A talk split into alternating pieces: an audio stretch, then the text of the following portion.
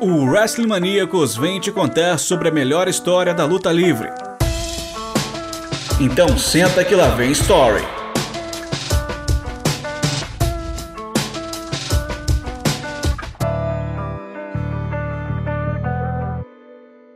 Minoru Suzuki impactou o Ocidente em sua turnê recente pelas federações dos Estados Unidos, impressionando pela sua força e habilidade no alto dos 53 anos de idade.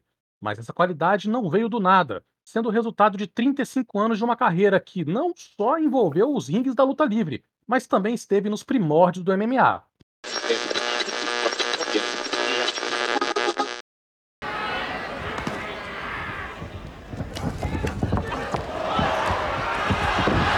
Beautiful double leg takedown from Suzuki. He's got the side mount, now he's got the mount. The guy is an artist, trust me. Underground, you have to really watch out with what you're doing. See, I tried to push him off. And I'm trying to find a way now to get him off of me.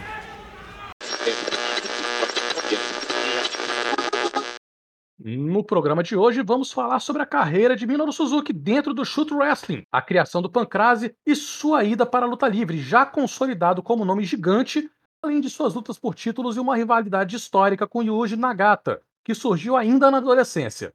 Meu nome é Rodrigo Perret e ao lado de Zack Luna nós vamos te contar tudo. Então senta que lá vem Story.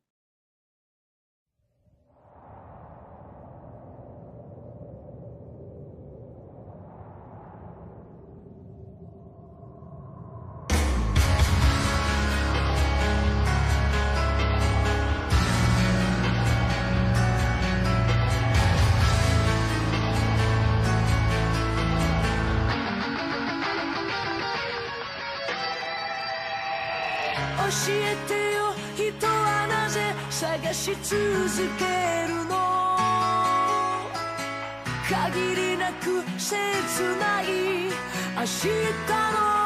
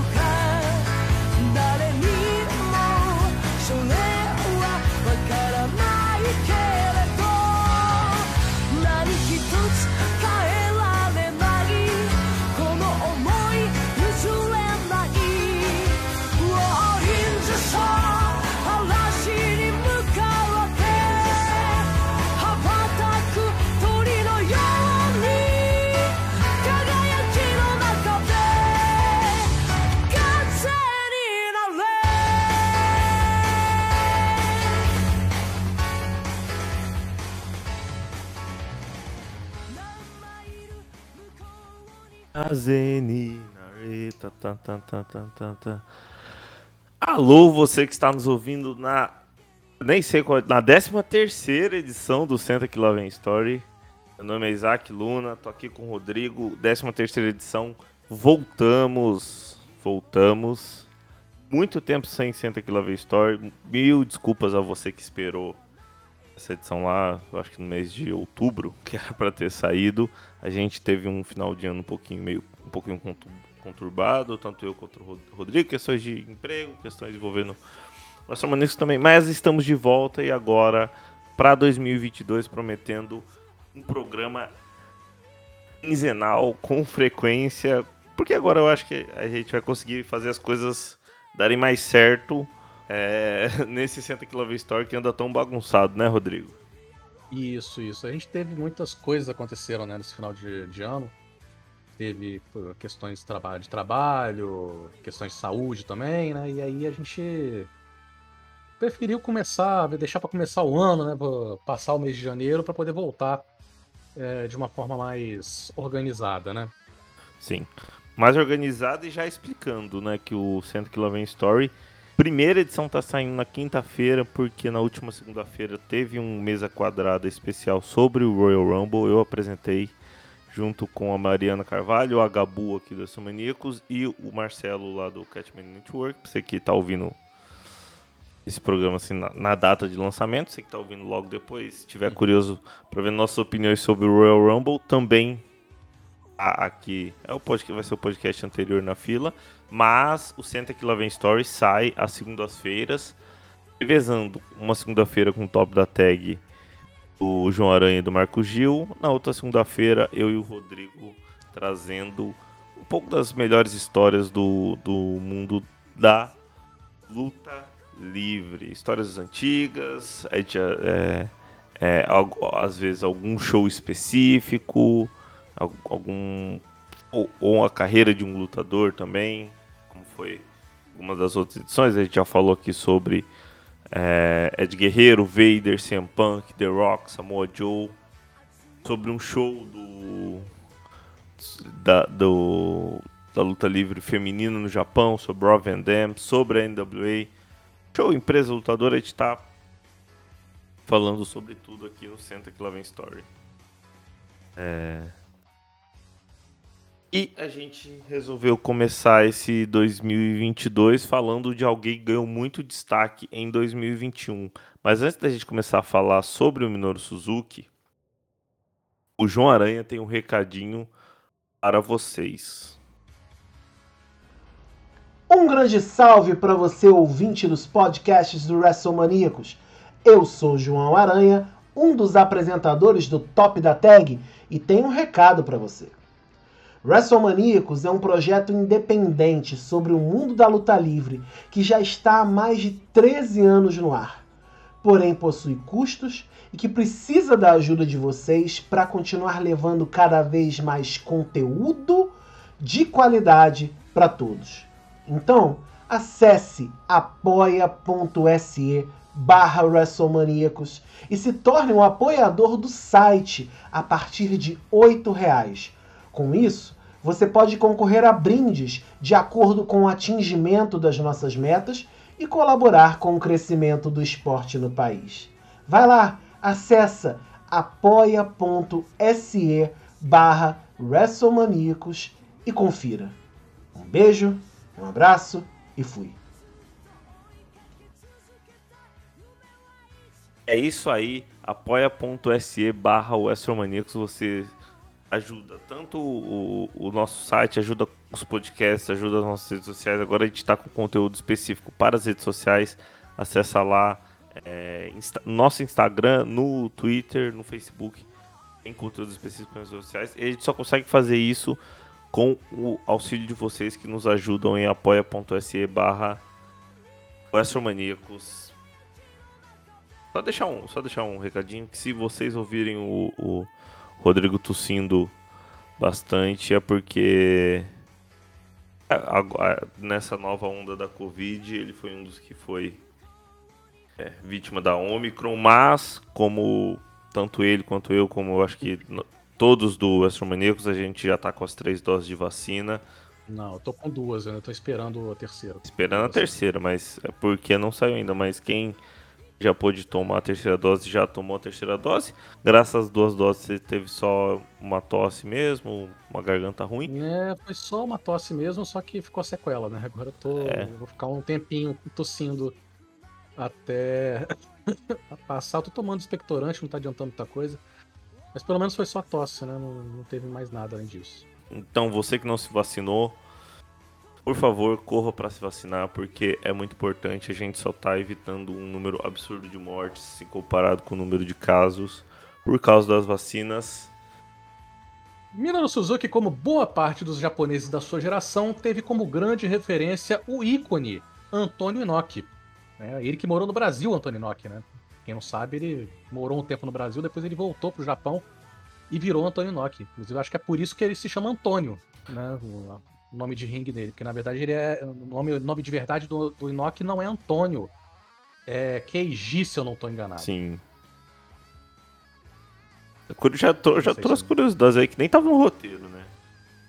É, é Kanji Inoki, na Kanji Inoki, sim. A gente corrigir. Ele virou Antônio por, por influência do Brasil. Foi vendo as, as exibições do, do, do Inoki que o Suzuki decidiu treinar o wrestling amador, ainda na escola, né? Que é a luta greco-romana, né? A gente pode chamar ma- mais ou menos de, de, de luta greco-romana. Tem outros nomes que a gente pode também dar pro wrestling Re- amador. Wrestling olímpico. É a luta olímpica, né? Que é o, o termo mais, mais usado hoje em dia, eu acho. Sim. É, O Suzuki começou a treinar quando adolescente, e inclusive o seu grande rival é, na luta livre, o Yuji Nagata, também seria seu rival na luta amadora. né? Eles chegaram a, a- a se enfrentar é, duas, é, duas vezes no- na luta na, na- em torneios escolares, um torneio na- nacional da escola, né? Que lá tem, lá é organizado, né? Mas lá é bem mais organizado do, do Brasil. O Brasil tem, mas não é tão divulgado, mas lá é bem organizado Sim. os torneios de escola. E eles se enfrentaram em 1986 duas vezes, uma no torneio da escola que os dois frequentavam e o outra em um torneio nacional. E o Suzuki ganhou as duas. Você vê que coisa. É, ele era considerado um grande nome da luta livre amadora do Japão naquela época. E, hum, se eu não me engano, ele estava até cotado, talvez, para treinar com a equipe olímpica, alguma coisa nesse sentido. Mas ele quis ir para a luta livre profissional e conseguiu ser aceito no dojo da NJPW. né? Treinou até, até estrear em 1988 em uma luta contra o Takayuji Yuzuka, é, que hoje é o Takashi Yuzuka. É, há inclusive imagens do, e vídeos dos dois nas, no- do. há inclusive imagens e vídeos do Suzuki em sua época de Young Lion aparecendo durante lutas do Inoki. né? É, tem lutas do Inoki que o, o o Suzuki tá lá, no, próximo ao ringue, acompanhando o Inoki.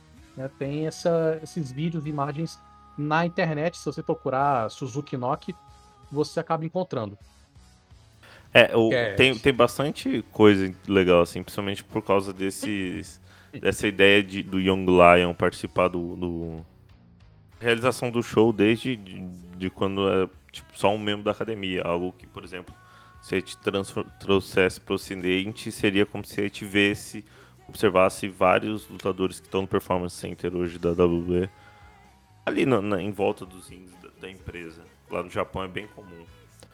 É, no início da carreira do Suzuki, ele foi treinado assim por uma série de mentores históricos, como o Yoshihashi Fujiwara, né, que é o, foi o primeiro a se graduar no dojo da NJPW, o Carl Gott, que é conhecido como o Good of Wrestling, e provavelmente vai ser um, um, um, um tema abordado aqui no Centro Kill Story, porque o Carl Go- Gott é um, uma influência tão grande no que foi o- a luta livre no século passado que a gente vai ter que falar dele aqui em algum momento.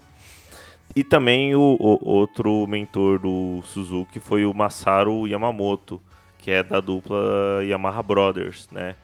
E é um dos Ser menos famoso É. no Ocidente, né? Porque acaba não sendo. Não, não foi um lutador singles, então acaba não tendo tanto destaque aqui no, no Ocidente. Mas ele é um dos grandes treinadores da NJPW. Né, um dos maiores treinadores da história da NJPW.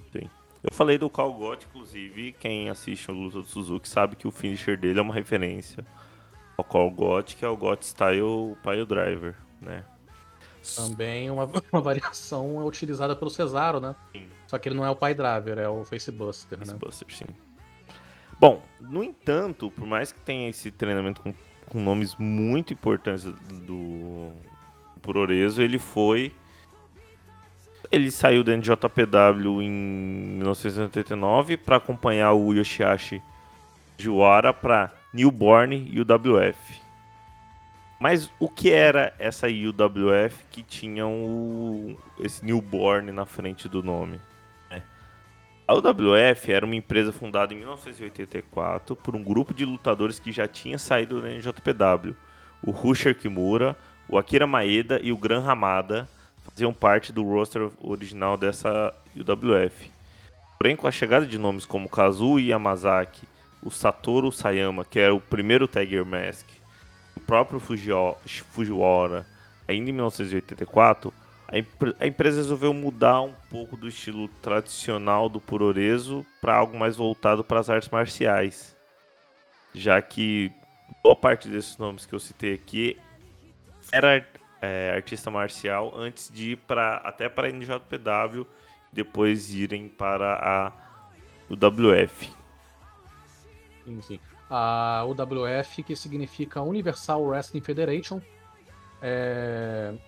Universal Wrestling Federation também tem uma empresa americana também de luta livre que também se chamava assim, mas que não tem nada a ver com essa empresa japonesa e que também não teve nem metade da relevância para para luta livre que a, UA, que a UWF japonesa teve. Né? A UWF japonesa é, inventou, assim, entre aspas, o shoot wrestling.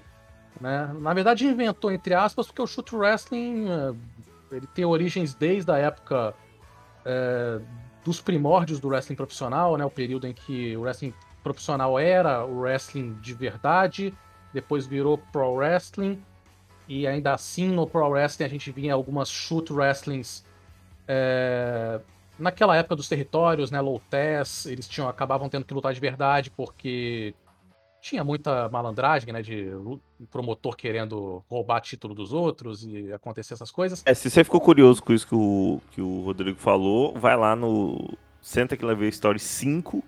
A gente falou muito sobre isso quando a gente abordou os 100 anos de ascensão e a queda da NWA. A gente falou muito sobre territórios, sobre o como tinha que ter os lutadores bem cascudos para poder evitar a troca de cinturão e ali era shoot wrestling também. Era outra era, uma outra época, mas a luta livre era é levada muito mais a sério, né? Como do que hoje em dia. Hoje em dia a gente sabe que, que, que a visão da luta livre é muito mais voltada para o entretenimento do que para uma coisa competitiva, né? Apesar de ter gente que ainda leva a competição a sério. É... Shoot Wrestling. O que é o Shoot Wrestling? São golpes realistas, submissões, chutes com base no kickboxing. Era um estilo é, único que chamou muita atenção do público na época. Você pode comparar que a gente está em 1984, a... era o período em que a WWE, a WWF, estava explodindo né, na, no cenário mundial, estava né, se tornando nacional nos Estados Unidos, estava se tornando internacional em alguns locais, né, Inglaterra, alguns locais estavam estavam recebendo transmissões da WWF que estava criando um estilo muito mais voltado para kid friendly, né? Que é muito mais voltado para o entretenimento é, americano, né? E o shoot wrestling era totalmente diferente disso. Ah, inclusive, é, a gente pode considerar que um dos embriões do MMA moderno foi a UWF.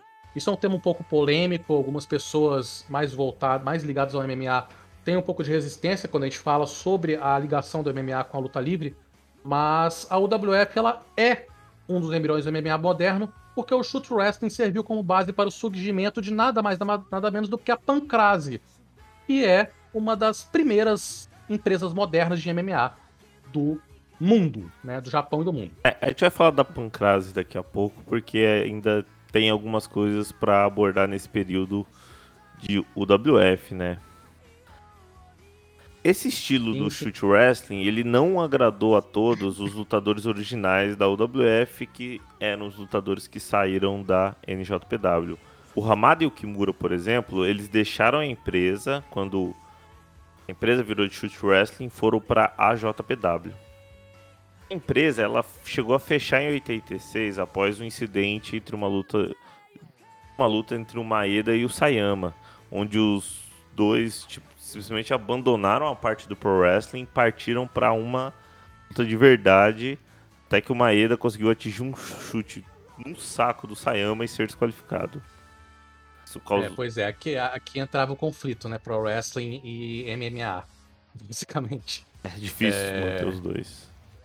É complicado, é um, é um, é um, é um estilo, o chute wrestling é um estímulo muito difícil de, de ser adaptado para porque, porque ao mesmo tempo que você. Porque é, é um estilo de MMA que é pré-determinado.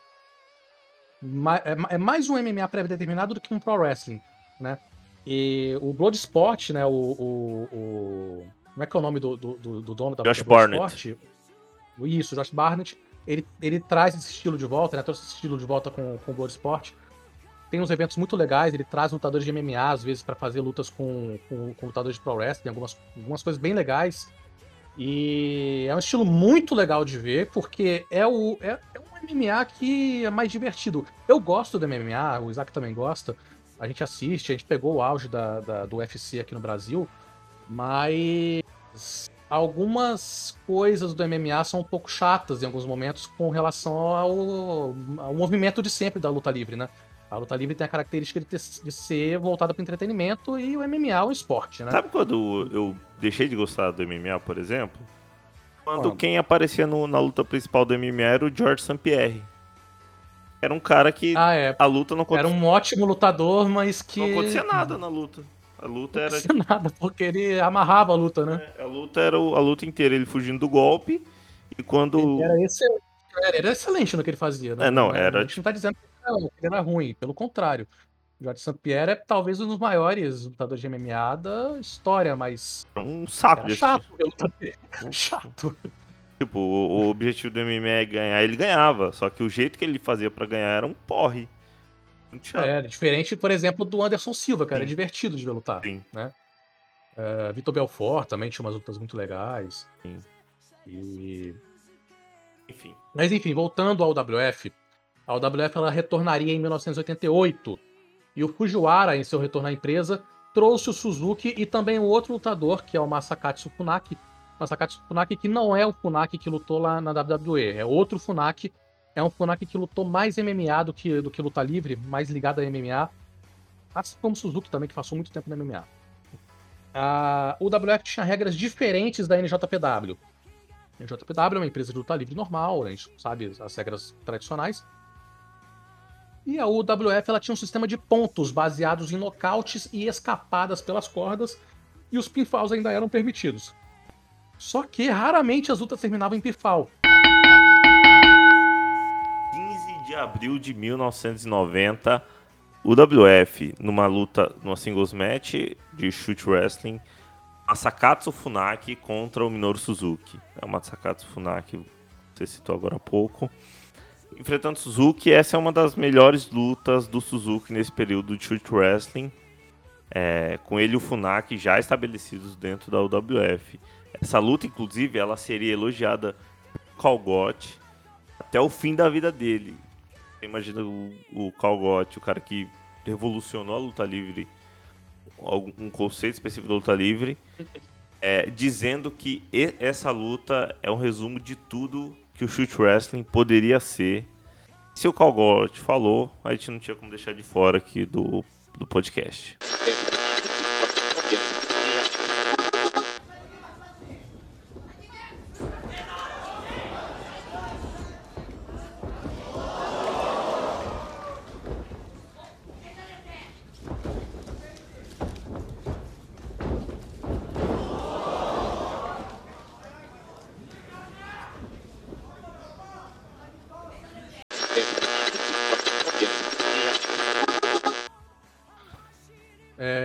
Suzuki perdeu essa luta após desistir em uma submissão aplicada pelo Funaki em sua perna direita, numa luta bem interessante de se ver. É, desentendimentos internos, junto, junto com uma crise econômica que assolou o Japão na década de 90, inclusive eu fiquei sabendo dessa crise quando eu joguei Yakuza. Joguei a série toda do Yakuza eles falam sobre essa crise, é bem bacana. É, acabaram fazendo com que a UWF fechasse novamente em dezembro de, de 1990 parte do plantel parte do plantel fundou a UWF International, que durou até 1997. Só que o Suzuki não seguiu essa empresa. Ela, ele foi para outra empresa de shoot wrestling, que é a PWFG, cujo dono é o Fujiwara, o mentor do Suzuki. Lá, o Suzuki ficou até 1993, sendo um dos grandes nomes da empresa na época, junto com o Funaki, né, o Masakatsu Funaki, e um certo americano chamado Ken Shamrock, que mais tarde lutaria na WWE. Aqui nessa luta contra Shamrock já vemos um Suzuki moderno com sua toalha tradicional. Essa luta está disponível no link que a gente vai deixar no site da, da nossa, do, nosso, do nosso podcast, tá bom? É, e como eu disse, o Suzuki, deixaria a PWFG em 1993. Isso aconteceu porque o Fujiwara queria implementar um estilo mais próximo do tradicional do que a WF, queria deixar o shoot wrestling. É, já não queria seguir aquele estilo da UWF, né? ele estava formando parcerias com a Universal Lucha Libre e com a Wing, que mostravam um estilo mais showman do que técnico, né? Wing é uma empresa japonesa também de luta livre, que era mais de entretenimento, não tinha nada a ver com shoot wrestling. Insatisfeitos, o Suzuki, o Funaki, o Shanrock e o, o Kazu Takahashi saíram da empresa e fundaram a Pancrase, após um conselho de Cargote. Sim, o Cargote também é um grande mentor do Suzuki, né? Sim. A Pancrase, então, é basicamente, como o Rodrigo falou agora há pouco, ele é o embrião do MMA moderno, servindo de inspiração para o Pride, que viria logo a seguir, e também para o UFC, que é a maior expoente do, do MMA até hoje. As duas empresas surgiram anos depois, com base no que foi a Pancrase.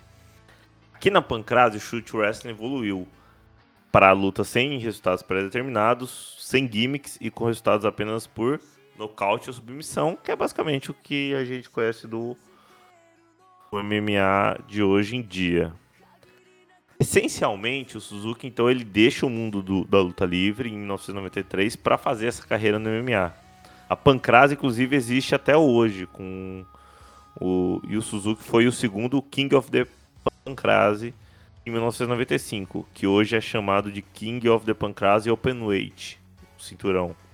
Em 1995 também, é, o Suzuki, que estava ali crescendo popularidade junto com a, com a Pancrase, procura a cantora Ayumi Nakamura, que era a cantora favorita dele na época, para que ela pudesse gravar a sua música de entrada, a música que você ouviu no começo desse podcast, a música que você ouviu de, na entrada das lutas dele até hoje e que a, a, a EW por um momento desrespeitou, mas depois valorizou, que é a famosa Kazeninare. É tipo uma das temas mais maravilhosas do Pro Wrestling até hoje. O cartel do Suzuki no MMA então é de 20, lu de 20 vitórias e 19 derrotas. O cartel se a gente for, for, for trazer hoje dia pro, pro UFC, pode ser considerado ruim, mas como era um modelo que estava acabando de, de nascer, era, foi um cartel bom porque ele enfrentou muito cara bom pra época, como o Ken Shamrock, como o Rodrigo falou, Morris Smith, o Guy Mesger, que são lutadores bem conhecidos. Venceu os três, né? Venceu os três. três e perdeu para alguém, como, por exemplo, e aí o pessoal do MMA já até sabe quem que é, o Bas Rutten, que é um dos melhores lutadores de MMA da história, e o Yuki Kondo. A última luta de MMA do Suzuki aconteceu em 2013, quando ele venceu o Hans Nijman. Mas antes disso, ele havia feito a última luta dele em 2002, quando ele venceu o Justin Thunder Liger, que só fez essa luta de MMA na, na carreira dele, a substituir de última hora o Kensuke Sasaki, que havia se machucado. É, o MMA japonês também tem uma questão que a gente tem que falar também, que é meio controverso, né? Por conta da. da relação com Yakuza, ah, algumas sim. coisas meio complexas, né? Que acaba sendo um pouco tem histórico de, max, de, de, de, lutas combinadas de MMA, né? Tem um, é, um, é uma esfera um pouco nebulosa ah, da gente falar do MMA. Não, Rodrigo, mas... mas... o, mas o, o, Suzuki é um nome histórico da luta livre japonesa, né? E do MMA japonês também. Mas, o... Querendo ou não, ele é o pioneiro. Rodrigo, você acha que não tem no. É que não tem um Yakuza ah, que tem, é um negócio tem, por tem, to... Estados Unidos. Tem todos os esportes, né? Se a gente for falar sobre isso, tem todos os esportes. Inclusive o pessoal eh, da crescimento de casa de aposta, que tá tendo de escanteio forçado na, no futebol é um negócio fantástico, né? Pois é. Isso aí é outra história. Pois é. Bom. É, 2003 chegou depois de. Isso é quase 10 anos, né? Depois do. depois que, que ele deixa o mundo da luta livre, chegamos a 2003, é, em que é, Minoru Suzuki retorna à luta livre profissional como freelancer sem uma empresa fixa.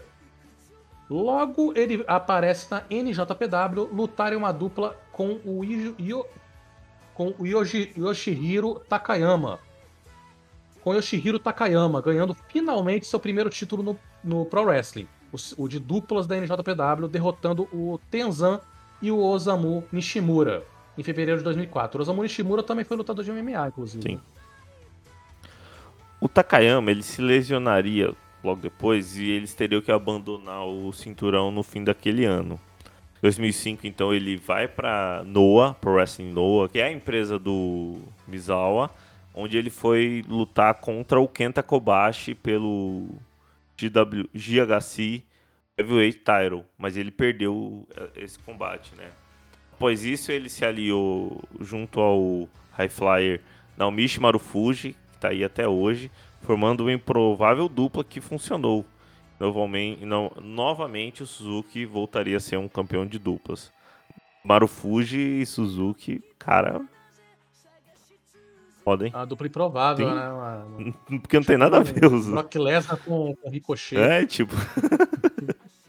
Bom, após perder esse cinturão de duplas em junho para Yoni e Morishima, Takeshi, Takeshi Morishima. Cash Morishima, que a gente já falou no podcast sobre o Samoa Joe, o Suzuki ele chegou a ter uma outra luta pelo cinturão principal da empresa, dessa vez contra o Ju Akinyama. Mas ele também perdeu. Inclusive, vocês vão perceber como o Suzuki sempre tá ali a, uma situação muito perto de ganhar algum cinturão principal, mas não dificilmente leva, né, Rodrigo? É, ele está sempre os- é, no meio do, do, do main event, mas nunca consegue o ouro, né? É, após passar pela, pela NJPW e pela Noah, faltava a JPW. E em 2006 o Suzuki fez a sua estreia na empresa, em março de 2006, numa aparição surpresa, atacando o então campeão da AJPW, né, Triple Crown Champion, Satoshi Kojima, logo após o mesmo defender o seu título contra o Grey Muta. Suzuki disputou o Champion Carnival de 2006, né, que é um torneio da JPW, chegou às semifinais e perdeu para Taiko Kia, eventual campeão do torneio. O Kia acabaria se tornando novo campeão da JPW pouco tempo depois disso ao vencer o Kojima, e o Suzuki, então, o desafiou pelo cinturão. 3 de setembro de 2006, a JPW Summer Impact, uma pela Triple Crown Championship Title, o Taio Kia, que era o campeão, lutava contra o Minoru Suzuki. É, essa é a primeira ficha técnica do Minoru Suzuki no Pro Wrestling e é justamente nessa luta que assim, já contando o final do, do combate, é onde o Minoru Suzuki ganha o seu primeiro título individual na luta livre Numa luta muito boa e muito dura, bem ao estilo que a gente conhece até hoje do Minoru Suzuki. あ狙ってますよさあスリーパーを狙うのかスリーパーを狙うのスリーパーホールドスリーパーホールドここから逆落としがありますファイルドライバーかファイルドライバー強烈な危ないゴッチ式ってやつですよねそうですね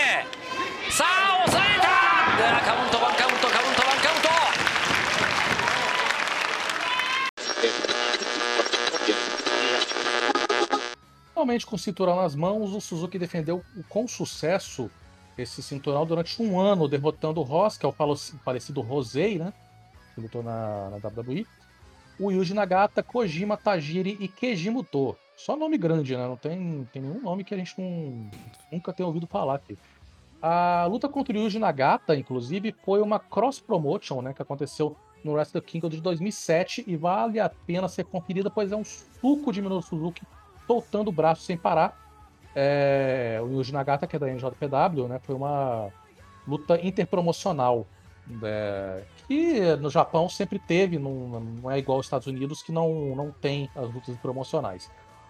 Aqui é preciso fazer, inclusive, um ponto de destaque, né? Que essa fase 2006, 2007 foi um período muito delicado da JPW, né? Início dos anos 2000, a a Noah havia surgido em 2000. Por que, que a Noah surgiu? O Giant Baba, que é uma das maiores lendas da luta livre e que era dono da JPW, morreu no final da década de 90 e deixou a empresa nas mãos da sua esposa. Só que a sua esposa não era é, querida pelos lutadores mais importantes da empresa, inclusive o Mitsuharu Misawa. E o Misawa resolveu deixar a empresa, criar a Noah e levar 95% do plantel original da JPW para lá. Sim, 95%. Saiu todo mundo da NOA e da, da JPW e foi para NOA. Por isso que o nome da empresa é NOA, porque é a arca de Noé da luta livre. Com o apoio da NJPW, que diferentemente de uma certa empresa americana de luta livre, costuma ajudar a concorrência em momentos complicados por meio de crossovers, a empresa, apesar de nunca ter recuperado o status da década de 80 e 90, conseguiu se estabilizar. né? A JPW está crescendo de novo agora, se eu não me engano, tem momentos bons agora.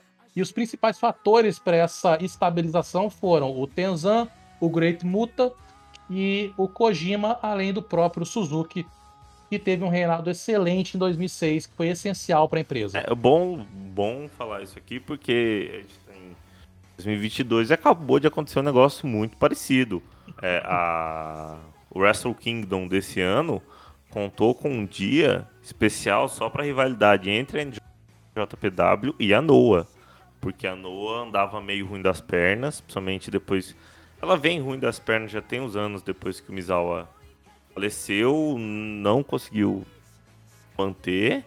Tava bem ruim do ano passado, no 2019, principalmente com a pandemia.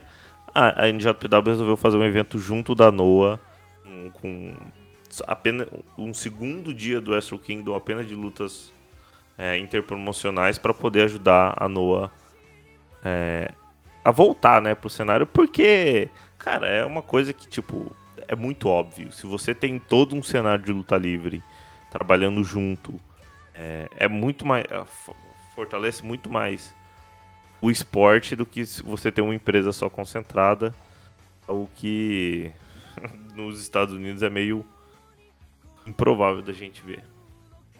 Por parte da WWE, no caso. Enfim, o Suzuki ele perde esse cinturão da, da JPW em agosto de 2007, justamente para o homem que, na época, era o ace da NJPW e estava mudando de empresa, o Kensuke Sasaki.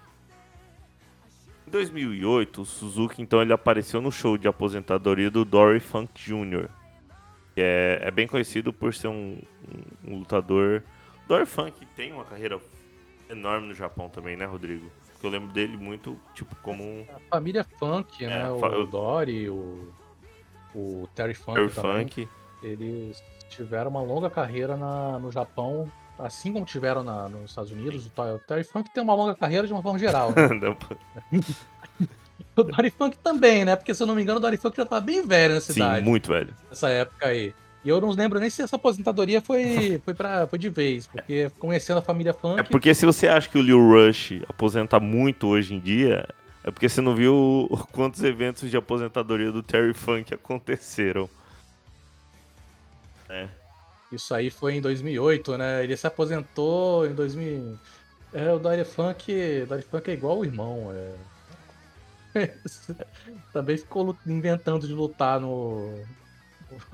Na, na- Algumas outras vezes, mesmo com 200 anos de idade. Sim. De família. Bom, nesse, nesse evento do show de aposentadoria do Dory Funk, ele comentou o main event, que era uma luta entre o campeão Kensuke Sasaki e o Ojima. A sua aparição nesse, como comentarista dessa luta foi usada para que ele pudesse pedir uma oportunidade para participar do Champion Carnival, que era o torneio da JPW que se aproximava. Ele acabou participando e terminando com duas vitórias e duas derrotas, sem muito sucesso dentro do evento. Naquele período ali, o Suzuki já havia formado a Stable Gurentai, com o Nozawa, o Masada e o Takemura. E ele conseguiu convencer o Tayuki a se unir ao grupo. Juntos, os dois conquistaram o cinturão de duplas em junho de 2008, derrotando o Doerin e o Kenji Muto. Foi o início de uma e foi o início de uma breve rivalidade ali entre o Minoru Suzuki e o Muto. Ele atacou o Keiji Muto em setembro, após o mesmo vencer o Suama para conquistar o Triple Crown, que é o principal título da JPW, e de forma a, a preparar uma luta entre os dois para novembro. A luta ocorre e o Suzuki perde mais uma vez. Suzuki novamente se tornaria campeão de duplas em 2009, em uma parceria com Nozawa, ganhando o All Asia Tag Team Championship em um torneio de dois dias, ficando assim com dois cinturões de duplas ao mesmo tempo. Né? Já tinha o cinturão de duplas dois- que tinha conquistado em 2008 e ele conquistou esse outro título de duplas da JPW em 2009. E ele também venceria o Champion Carnival de 2009, né? O grande, grande crescimento na- naquele período da carreira dele, vencendo Kaz Hayashi na final. O que lhe deu o direito de des- desafiar o campeão principal da JPW, que era o Takayama, Yoshihiko Takayama, que a gente citou anteriormente. Em maio, a luta aconteceu e o Takayama venceu. Novamente, o Suzuki não consegue ganhar um cinturão principal. Em setembro, o Suzuki perde o cinturão de dupla para os ex-lutadores de sumô Akebono e Ryota Hama. Sim, lutadores de sumô também vão para a luta livre profissional. É, Em janeiro de 2010, o Suzuki e o Taiokia também perdem os cinturões de duplas mundial da JPW para o Masakatsu Funaki e o Keiji Muto. Masakatsu Funaki, inclusive, seria o oponente do Suzuki na primeira Steel Cage Match da história da JPW em março de 2010 mostrando a má fase do Suzuki, o antigo rival dos tempos de MMA, de, de Pancrase, é, venceu a luta. Né? O Funaki venceu a luta, mas a sorte do Suzuki finalmente mudaria no Champion Carnival do ano seguinte, né, de 2010 ali. Ele tinha ganhado de 2009 e o Suzuki se tornaria o terceiro homem da história do torneio a vencê-lo duas vezes consecutivamente, 2009 e 2010, derrotando justamente o próprio Masakatsu Funaki na final. Após a luta, os dois finalmente encerraram a rivalidade com um aperto de mão e o Suzuki colocou sua stable, sua stable Gurentai em um hiato. É, o Suzuki ele recebe então a oportunidade de lutar novamente pelo Triple Crown. Dessa vez ele venceu o Ryota, Ryota Hama. Dessa vez ele venceu o Ryota Hama, se tornando novamente campeão em maio de 2010. O, rena- o reinado, porém, duraria até agosto, quando ele perderia o cinturão pro Su Suama. Aquela que foi apenas a segunda defesa de cinturão do Suzuki. Ou seja, mesmo que ele ganhasse o título, ele ainda ficaria com um, com o título por, muito, por pouco tempo. Depois de um longo tempo sem atuar na JPW, o Suzuki retornou de forma surpresa no final de 2010, aparecendo para atacar Yuji Nagata e preparar uma luta entre os dois para o maior evento da, da, da empresa, né, o Wrestle Kingdom 5, que ocorre sempre, os Wrestle Kingdom sempre ocorrem em janeiro. Né. Trata-se de uma, de uma rematch, né, uma segunda luta. É, Trata-se de uma rematch da luta de 2007, que o Suzuki havia vencido por interrupção do árbitro. 4 de janeiro de 2011, Wrestle Kingdom 5. É, Minoru Suzuki contra Yuji Nagata. Essa luta é uma luta boa, porém dentro da trilogia que a gente vai contar que ela é a mais fraca, porém ainda assim é muito boa. As, as lutas entre o Suzuki e o Nagata são excelentes. Com nessa luta específica, o Nagata dando as boas-vindas pro Suzuki, batendo muito forte nele encaixando um backdrop hold para vencer e deixar o combate entre ambos empatado em 1 a 1. Vitória do Suzuki 2007 por interrupção do árbitro, vitória do Nagata em 2011 após um backdrop hold. Após isso, o Suzuki ele volta então a lutar na JPW, lutando principalmente do lado do Taiyuki, mas ele voltaria a NJPW em março para ficar por mais um bom tempo. Isso aconteceu em março de 2010, mas antes nós precisamos explicar alguma coisa.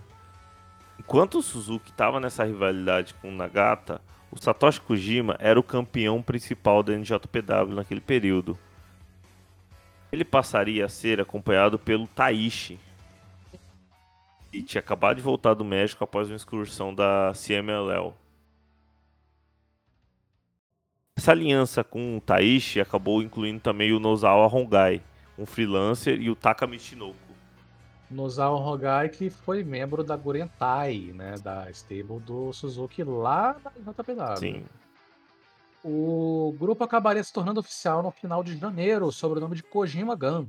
E ainda contaria com MVP como membro a partir de fevereiro, enquanto Nozawa acabou tendo que deixar a luta livre porque foi preso por suspeita de roubar um táxi. Nozawa ia ter uma, uma, um destaque na JPW e acabou se fudendo por conta disso, né? Acabou a carreira dele, nunca mais foi a mesma.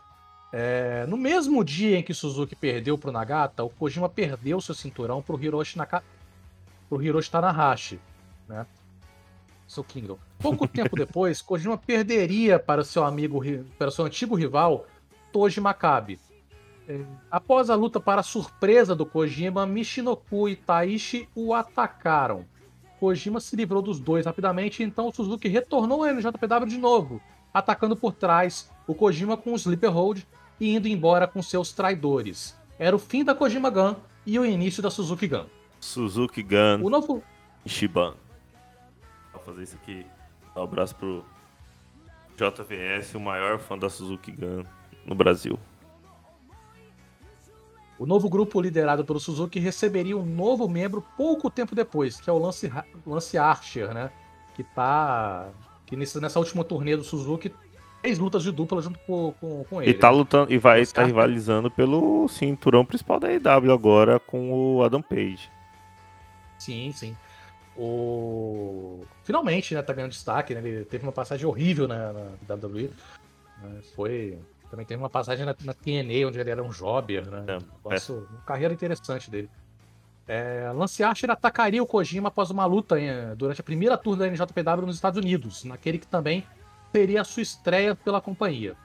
Ah, o MVP apareceu para defender o Kojima e salvá-lo. E assim temos uma rivalidade que, se- que seguiu por meses, contando com uma luta no NJPW Dominion entre Suzuki e o Asher contra o Kojima e o Toji Makabe, que se aliou ao Kojima na contra Suzuki Gun. A luta seria vencida pela Suzuki Gun e no mês seguinte a storyline culminaria entre uma luta entre Suzuki e o Kojima no New Japan Soul. 18 de julho de 2011, New Japan Soul, dia 8. Geralmente esses eventos, a NJPW faz vários dias na mesma cidade. É, numa singles match, o Minoru Suzuki enfrentava o Satoshi Kojima. New Japan Soul era um evento de oito noites que contava com várias lutas da NJPW e de empresas próximas à companhia, como a gente falou agora há pouco. Nessas noites, a Suzuki Gun enfrentou uma aliança entre o Kojima, o Toji Makabe, o Tomoaki Honda e o Tiger Mask 4, com a Suzuki Gun vencendo 5 das 7 lutas. Nessa singles match, na última noite do evento, uma luta muito boa entre ambos encerrou a storyline com mais uma excelente vitória do Suzuki. Uma surra da Suzuki Gun, hein?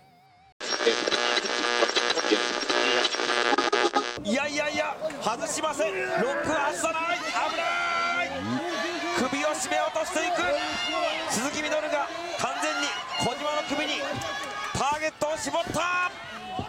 山崎さんこれ決まり具合どうでしょうね。いやいい感じかなりで入ってまますすしあーっと顔が真っ決まりました。よ危ないぞ。これ決まったら鈴木みのるのゴッチ式ゴッチ式。パイロットライバー決まった。返せないでしょうね。これは完璧に決まったゴッチ式パイロットライバー。ミス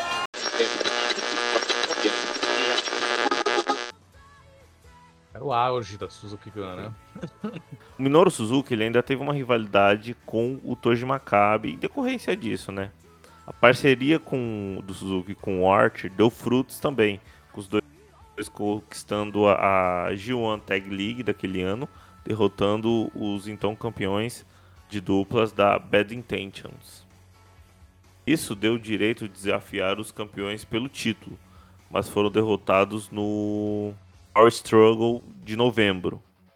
A Suzuki Gun, então, só teria o título de duplas na sua stable quando Lance Archer se, se juntou com o Dave Boy Smith para fundar a Killer Elite Squad, que era uma dupla dentro da Suzuki Gun. E os dois vencerem os títulos que estavam com o Kojima e o Tenzan. Dentro da Suzuki Gun havia ainda outra dupla formada pelo Taka Michinoko e o Taishi que gerou um problema dentro da, sta da stable, que levou para uma luta onde a dupla perdedora seria expulsa da stable. Porém, a luta acabou sem um vencedor de fato quando o Suzuki entrou no ringue e acabou com a graça. Fez todo mundo fazer as pazes ali e botar ordem dentro da Suzuki Gun. Em janeiro, Suzuki lutou novamente no Wrestling Kingdom, dessa vez pelo título principal da NJPW, o IWGP Heavyweight Championship. E já que ele, já que ele tinha vencido o ex-campeão Giant Bernard em dezembro. Quem que é o Giant Bernard? O Rodrigo Cruz, pessoal do Ocidente. Pro pessoal do Ocidente é o Albert, que lutou na, na WWE e que mais tarde seria chamado de Lord Tenzai quando ele retornaria para a WWE numa personagem muito mal executada. Uma das piores gimmicks da história da WWE recentemente. 4 de janeiro de 2012, Western Kingdom 6, IWGP, IWGP Heavyweight Championship.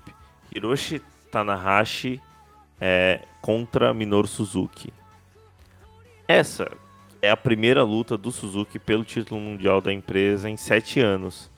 Para enfrentar alguém como o Tanahashi em pleno Tokyo Dome e ainda tentar vencer o impossível, até para o rei. Luta livre uma luta muito boa no main event do principal evento do ano da NJPW. O Tanahashi ele vence o combate e esse combate consolida o Tanahashi como um dos maiores nomes do século do Puroreso. Tanahashi, para quem não acompanha o, a NJPW, é como se fosse o John Cena do. John Cena que fala japonês, né, Rodrigo? Isso, exatamente. Suzuki encerraria sua rivalidade com Maccabi em 2012 ao vencer em uma singles match no Dominion e parte para a disputa do G1 daquele ano. O G1 é o grande torneio da NJPW é, que vale mais do que dinheiro. é o grande torneio da NJPW que é tipo um King of the Ring, só que melhor. É, o campeão geralmente enfrenta o, o campeão da, da NJPW, uma luta pelo cinturão. O torneio, que tem muita importância dentro da NJPW, como eu falei, o Suzuki fez uma primeira fase espetacular, vencendo o campeão Hiroshi Tanahashi e o seu antigo parceiro, Naomichi Marufuji, que fez uma aparição na NJPW. Mas ele é eliminado após uma derrota para o seu antigo rival, Yuji Nagata, na fase eliminatória. Porém, graças a uma vitória limpa sobre Tanahashi no meio do torneio, Suzuki ganhou mais uma chance pelo título mundial. 8 de outubro de 2000. Tem isso, né? Tem isso, né? O NJPW tem isso. Se você vence o, o, campeão em uma luta que não vale o título, você tem direito de disputar o. enfrentá-lo pelo título. até porque faz sentido, né? Você. Você conseguiu vencer o cara uma vez, vai que você tem chance. 8 de outubro de 2012, NJPW King of Pro Wrestling. No IWGP Heavyweight Championship, o Hiroshi Tanahashi defende seu título contra o Minoru Suzuki. Essa luta foi simplesmente a primeira luta 5 estrelas da NJPW em 20 anos. Você ver como essa luta foi boa. Eu assisti ela agora para montar as fotos do roteiro. Cara, essa luta é espetacular. E ela é marcada pela habilidade técnica absurda do Tanahashi enfrentando o Strong Style do Minoru Suzuki.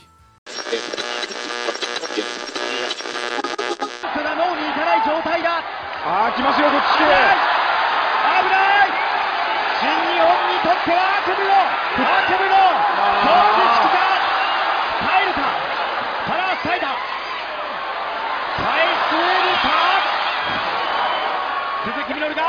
膝を入れる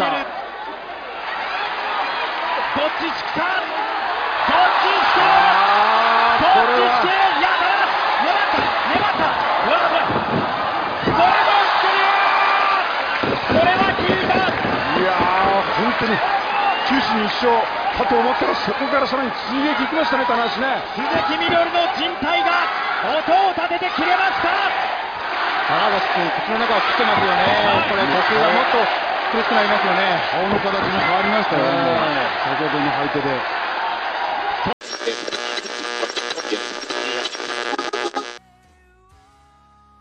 Só que o Tanahashi vence o combate e outra vez por algum motivo a NJPW tem uma dificuldade em entregar um título de título singles na mão do Suzuki.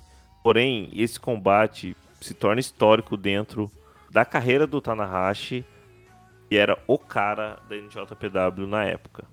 Devido à sua eliminação no G1 Climax para o Yuji Nagata, o Minoru Suzuki pediu mais uma luta contra ele, agora no Tokyo Dome. Já que a disputa entre os, ambos, entre os dois estava empatada, né? É, dentro do Tokyo Dome. E essa seria o encerramento da storyline entre ambos, que durou de, de forma paralela seis anos. 4 de janeiro de 2013, Wrestle Kingdom 7. Uma singles match, o Minoru Suzuki enfrentava o Yuji Nagata pela terceira vez no Wrestle Kingdom. Essa luta é, é cara, essa luta é excelente para quem gosta do Suzuki e que gosta de ver o Suzuki bater para matar o adversário na porrada e fazer careta depois que ele quando ele apanha. Quem assistiu Suzuki versus Brandon Nielsen de graça que teve esses tempos atrás sabe do que eu tô falando. Essa luta ela é, é, bem pesada, visto que o Nagata também não alivia nada no golpe. Ele vai para bater mesmo, que é a carreira dos dois. Foi a carreira dos dois no Shoot Wrestling e eles levaram isso às lutas entre eles. Além disso, essa luta tem uma variação de holdings de ambos os lutadores que são bem impressionantes. しかし鈴木の張り手。やらせねえよ。お前にはやらせねえよ。白目なんて向かせねえよ。鈴木の思いなのか。下を出した鈴木。永田が張り返す。何発張り合ってきたことでしょうか。高校時代から数えて実に28年。1万発目の張り手か。何度でも何度でも殴り蹴り合ってきた2人。何度も見てきた光景。しかし何度でも見たい光景。東京ドームのど真ん中。永田と鈴木。鈴木も永田もねかわそうと思えばかわせるし、はい。ガードもできるんですけどもう顔を出してますよね。ノーガードで打ち合う。魂のゴングが聞こえる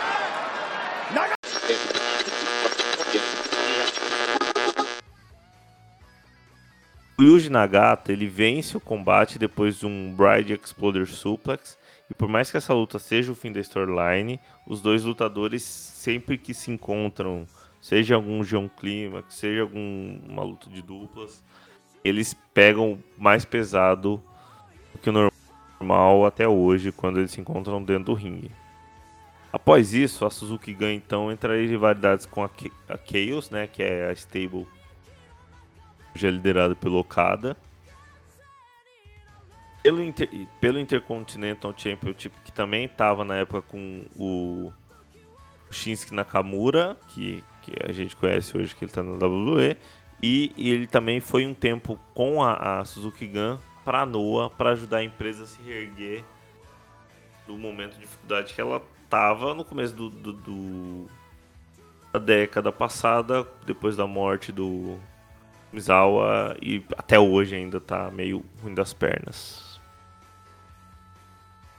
A gente terminou o roteiro aqui, mas lembrando da rivalidade do da- do Suzuki com o Yuji Nagata, a gente resolveu fechar esse roteiro em 2013 até para poder não, não falar de muita coisa para quem acompanha o, o Minoru Suzuki mais próximo hoje em dia, coisas que estão muito frescas na cabeça que o foco Centro Love Story é pra lembrar de coisas que às vezes a pessoa não viu, ou a pessoa viu há muito tempo e gostaria de rever depois que ouviu o podcast. Rodrigo, mais alguma coisa pra falar do Suzuki?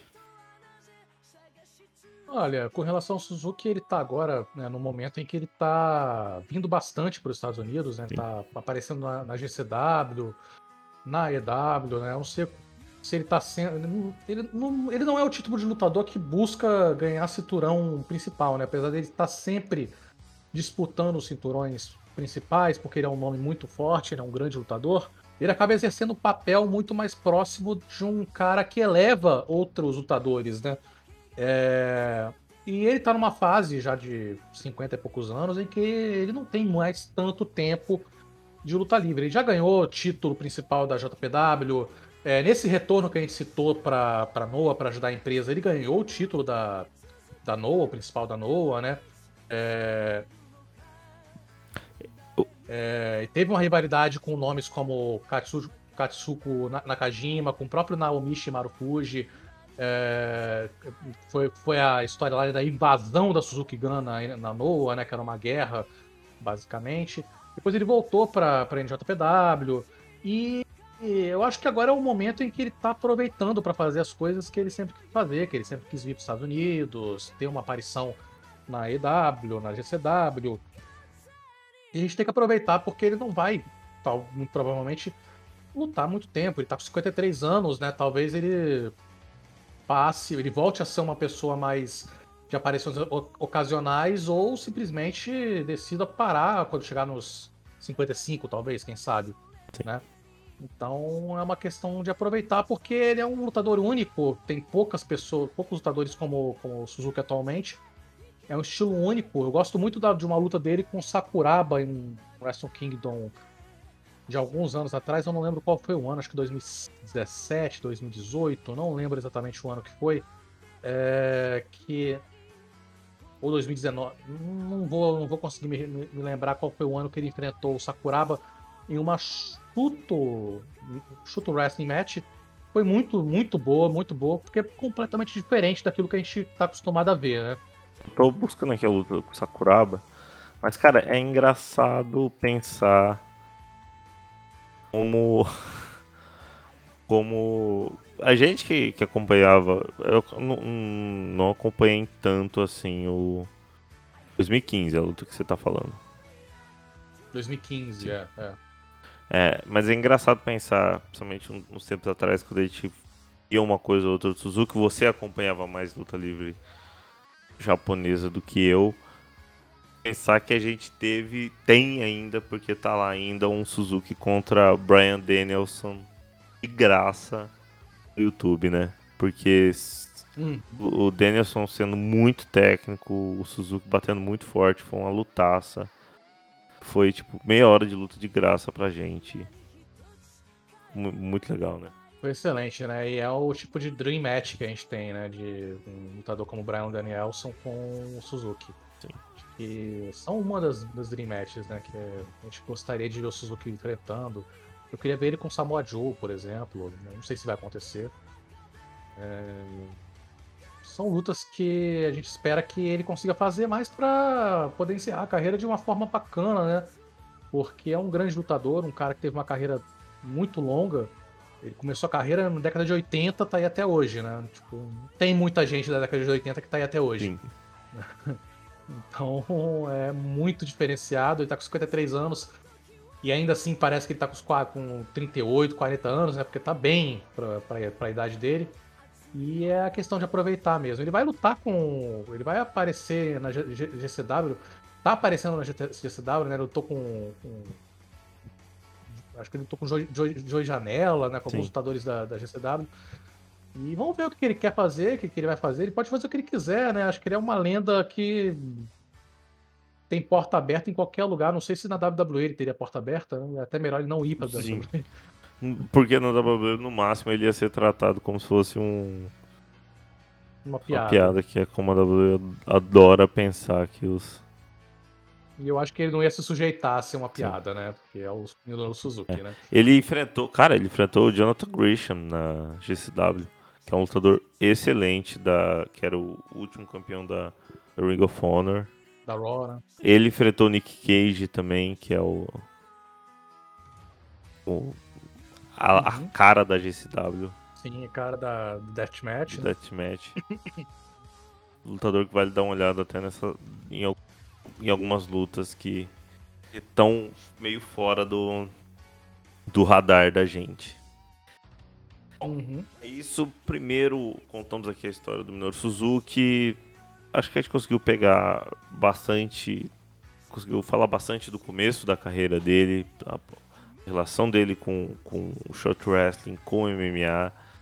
E também a rivalidade que, que a gente considera principal dele na carreira, que é essa rivalidade com o Yuji Nagata.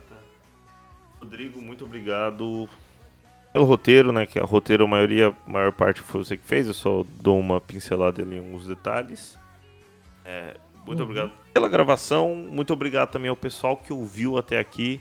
Quer dar algum recadinho final? Não, acho que já é suficiente. A gente volta na próxima edição. Ainda não sabemos o que, que a gente vai falar, mas a gente decide ao longo do- dos próximos dias. É, obrigado a você também que ouviu a gente até aqui. Esse podcast vai ficar ali na, no nosso tempo técnico que a gente gosta de fazer de uma hora, uma hora e pouquinho. É, Obrigado você que é, desculpa mais uma vez pela falta de podcasts do Senta que Story no final do ano. Agora gente promete manter a pontualidade e a cada 15 dias tem uma edição nova do Lá Vem Story. Toda segunda-feira pela manhã vai ter podcast seu agregador de podcasts favorito. É, e para ajudar a gente a fazer isso, mais uma vez, vamos lembrar do nosso Apoia-se, nosso financiamento coletivo que garante que o Maníacos consiga fazer o seu trabalho. apoia.se barra. Obrigado aos nossos apoiadores, obrigado a você que ouviu até o final. Divulga esse podcast, por favor. A melhor divulgação é quando você escuta que alguém ouviu e gostou e falou, pô, escuta esse podcast aqui que eu achei bem legal. Então se você gostou, divulga. Até a próxima. Wrestle Maníacos, somos maníacos pro wrestling mais. Wrestling Maníacos Podcast. Há mais de 10 anos sendo maníacos por wrestling. Acesse wrestlingmaníacos.com e confira.